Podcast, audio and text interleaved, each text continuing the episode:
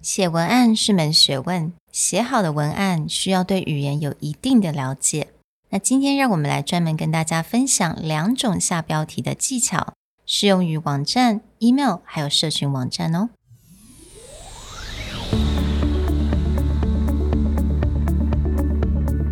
Hello，欢迎来到 Executive Plus 主管与沟通力的 Podcast。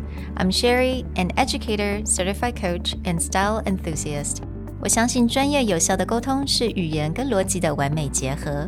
And I'm Nick, a startup consultant, corporate trainer, and late night gaming junkie. I believe great communication requires the right mindset and solid frameworks. 我们希望带给大家职场英语的技能、跨文化沟通技巧与其他能帮助您成为出色领导者的工具。Join us each week as we share our experience, research, and methodologies to take your communication and language skills from good to great.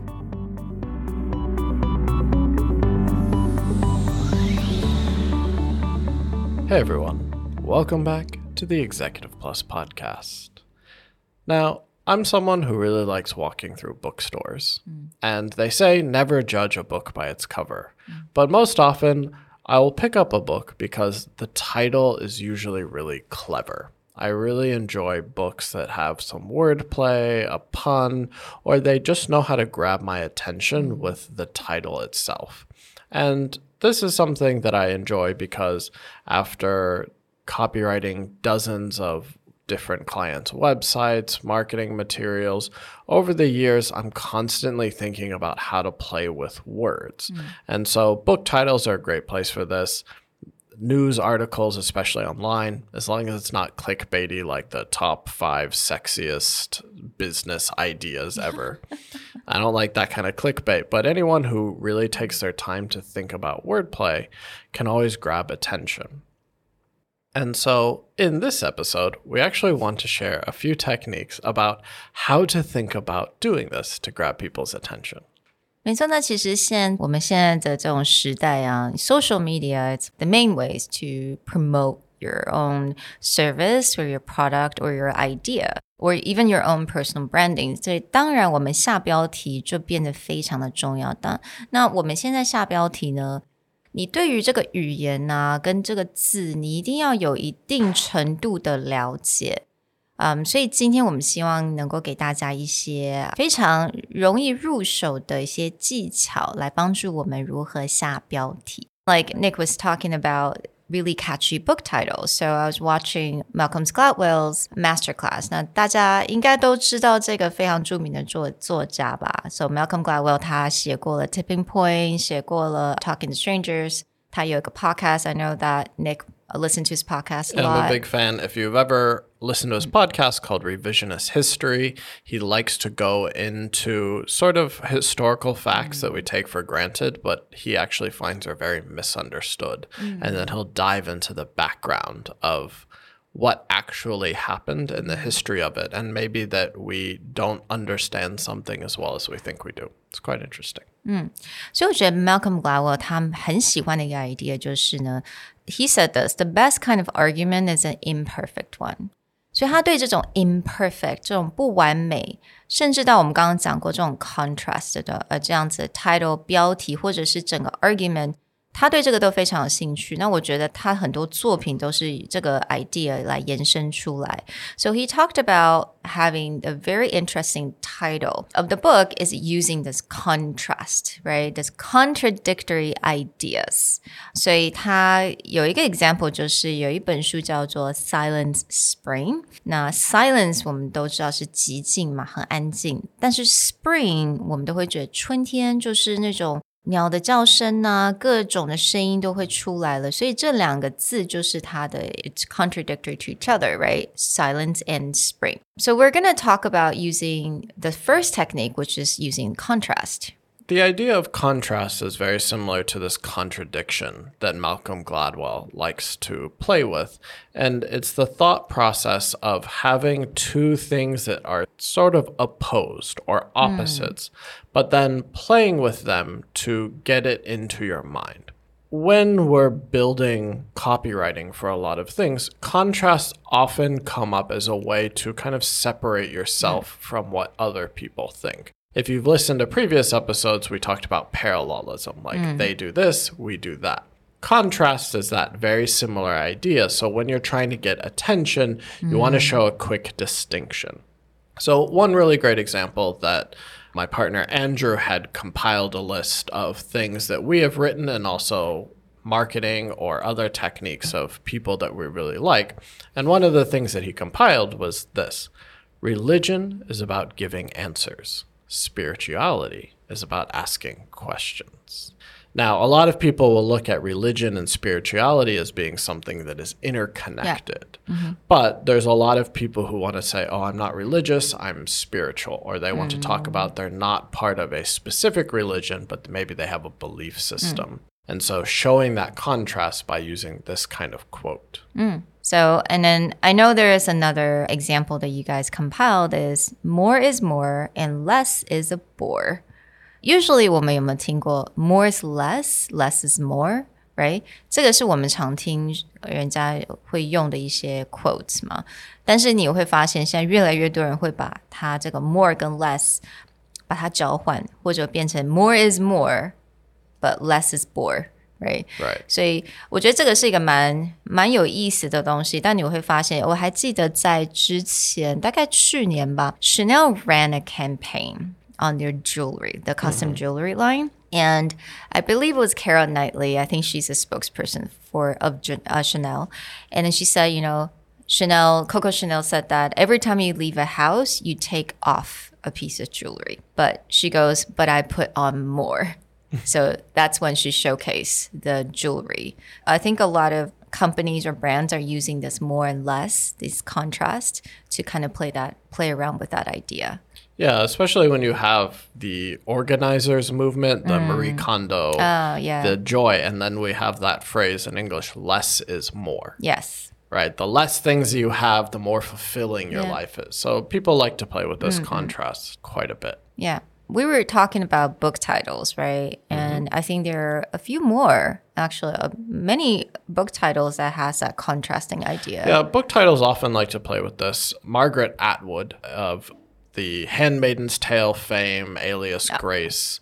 If you've ever read these books, she's quite famous, but she has another book called Stone Mattress. Hmm. And so, similar to that Silent Spring, you have these two words that are very contradictory stone, like hard, unmoving, uncomfortable, and mattress, the thing you're supposed to hmm. sleep on, Yeah. right? So, you have hmm. this strong contrast here. And there's another book that we both love. It's called When Breath Becomes Air. Right. And Yeah. breath when breath becomes air, again, these are two ideas that are supposed to be very similar, breath and air. But the way that it gets used Yeah. is that there's a transformation here. And that's by the unfortunately passed away while mm. writing the book, the mm. neurosurgeon Paul Kalanithi. Mm-hmm. Um, definitely check out that book if you have Yeah. time. Another good book title that I think almost everyone knows is Everyone Rich knows Dad. Poor Dad. And that's just a very basic word contrast mm. right there. Exactly. Now, there are a lot of quotes. Again, I talked about Coco Chanel. There are a lot of quotes that actually use that contrast as well. So she says, fashion fades, only style remains the same. So you got fades and remain the same, these contrasting ideas. Another quote from Audrey Hepburn actually uses just one word, but in mm. two different contexts. So that Yeah. contrast doesn't have to be two different words, it can be one word with two different ideas. Mm-hmm. So the quote that Audrey Hepburn had was I don't want to be alone, I want to be left alone. Yeah. Completely different, but using the same word alone. And in English, we have another quote that you often see connected to things like depression, where it says, sometimes lonely, never alone. And so playing with one word and then just Yeah. changing the concept can be a really great way to do a contrast.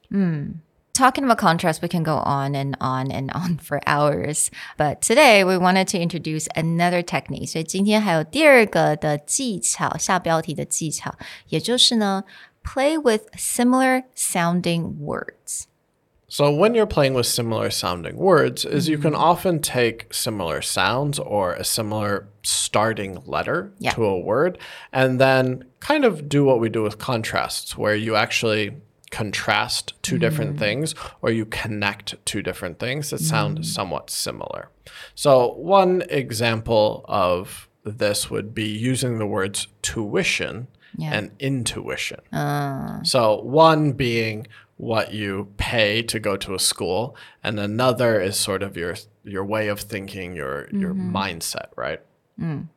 So I think Andrew wrote this, or maybe he found it.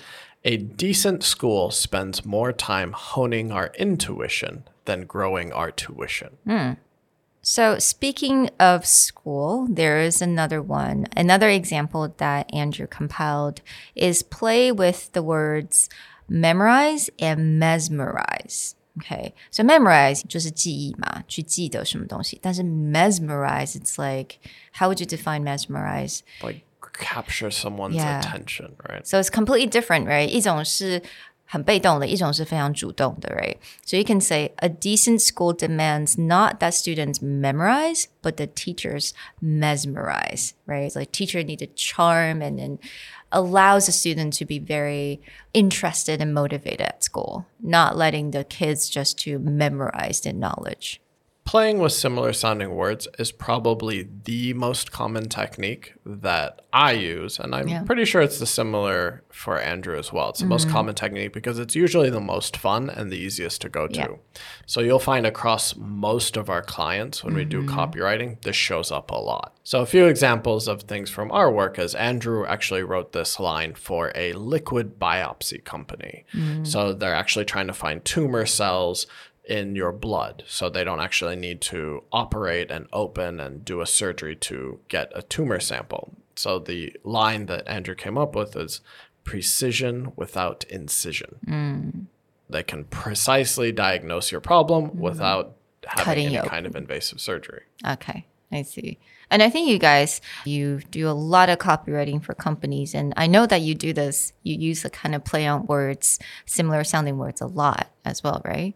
Right. So, for example, in recent projects that I've worked on, I played with things like very scientific companies who mm. are now building medical devices. Yeah. So, the idea is from the science to actual application.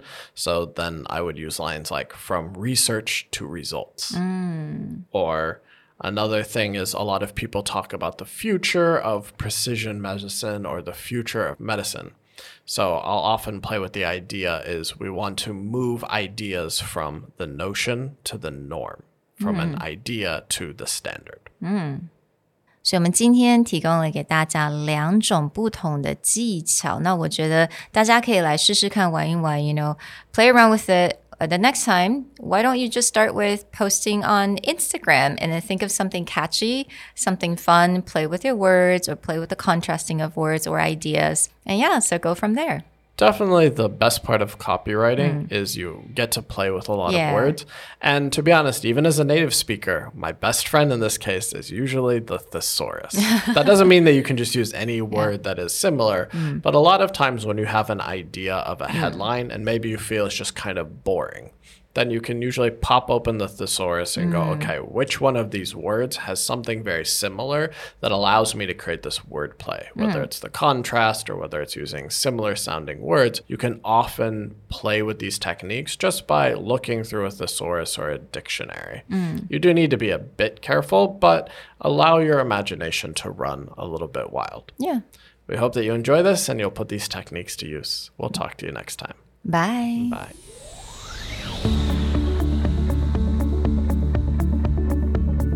The Executive Plus podcast is a Presentality Group production, produced and hosted by Sherry Fang and Nick Howard. You can search us on Facebook, 主管英文 Executive Plus. You can also find us on Instagram, Communication R&D, and email us at sherry at epstyleplus.com.